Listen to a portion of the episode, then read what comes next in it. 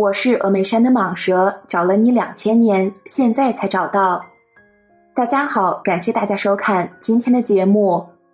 人生难得，中土难生，佛法难闻。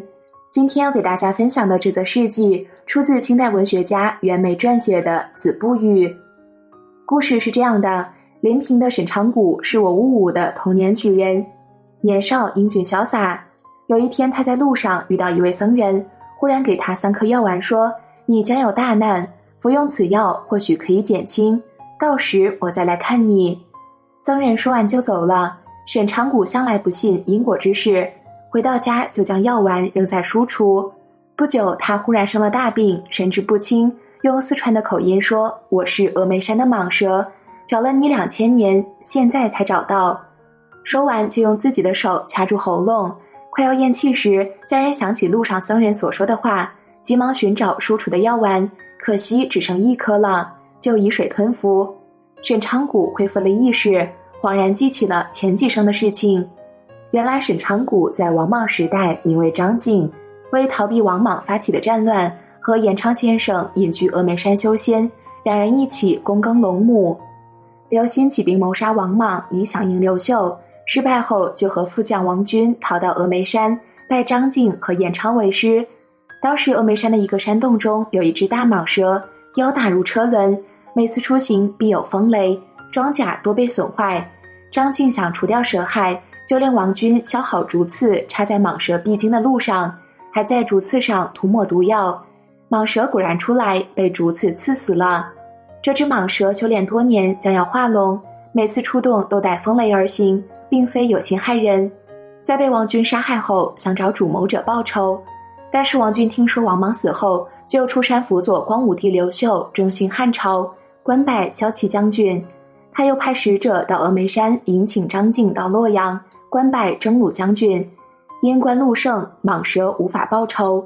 张敬在那一世死后，转生为北魏的一位高僧。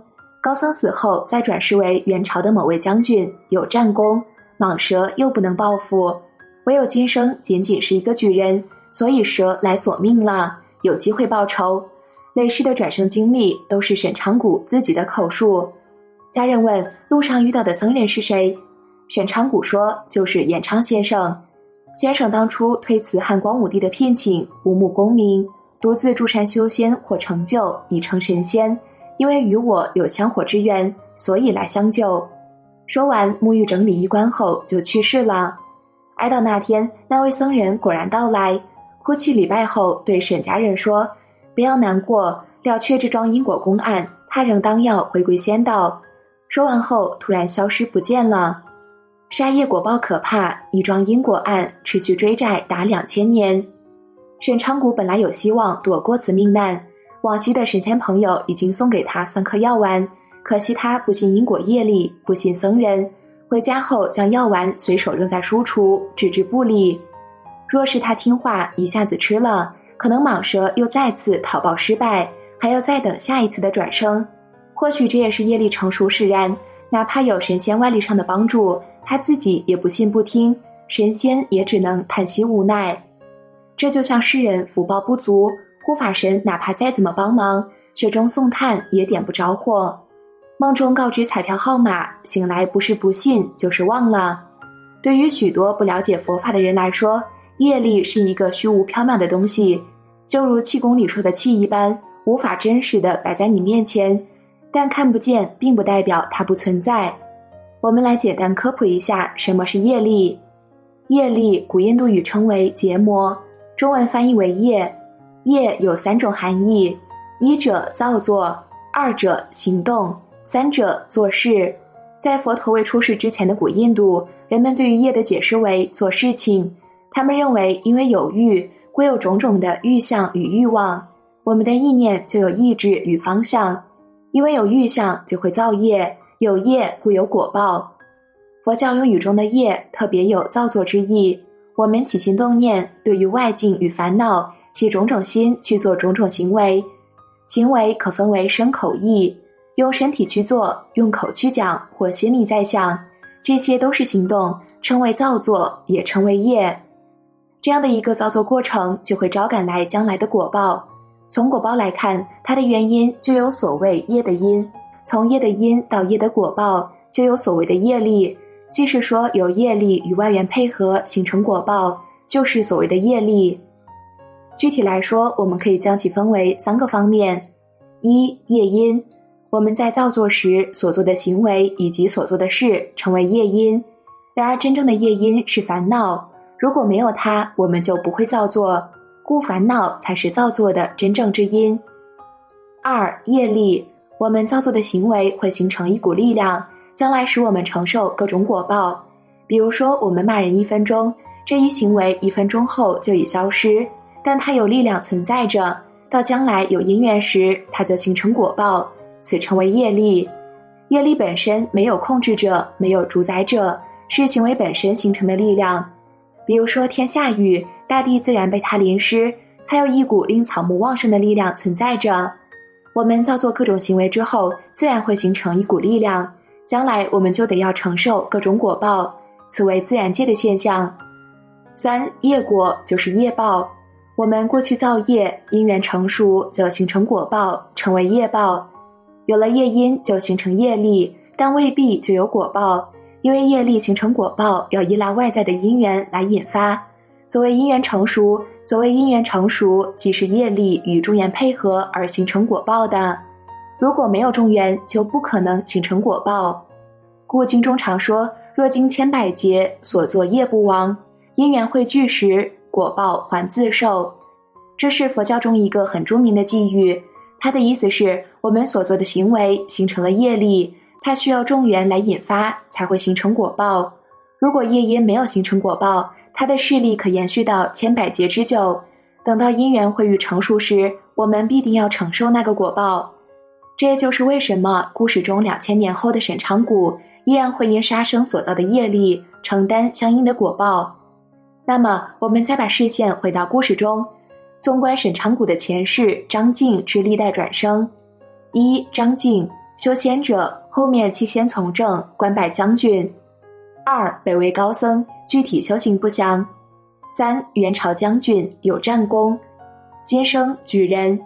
从佛教徒的视角来看，当他投生为北魏高僧时，为往生极乐世界，为证悟解脱，转生为一位将军，成为功名富贵中人，由此轮转迷失，令人唏嘘感慨。